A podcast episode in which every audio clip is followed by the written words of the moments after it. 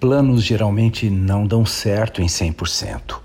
Uma das causas são as premissas adotadas. Um planejamento se baseia em pontos sobre os quais as visões são estabelecidas. Estes pontos recebem o nome de premissas e funcionam como os alicerces de uma construção. Vou dar um exemplo real. A Marta fez uma viagem de Curitiba a Campinas. Seu voo chegou às 23h30.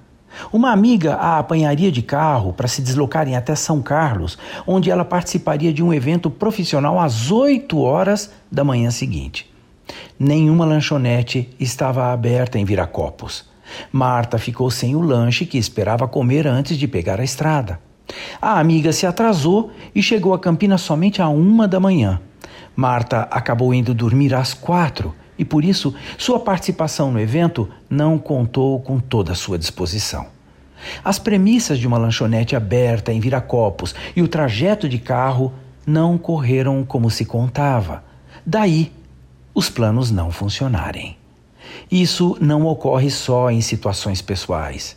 Se o planejamento de uma empresa brasileira depende crucialmente do câmbio do dólar, por exemplo, adotar premissas otimistas em relação à estabilidade do real significa um risco que poderá comprometer todo o resultado. Em resumo, quem faz planos deseja acertar. No entanto, mais que boas intenções em relação aos resultados desejados, a escolha dos pontos sobre os quais o plano será edificado é o que pode resolver a questão. Esta é a sabedoria dos planejamentos. Eu sou Abraham Shapiro, profissão Atitude.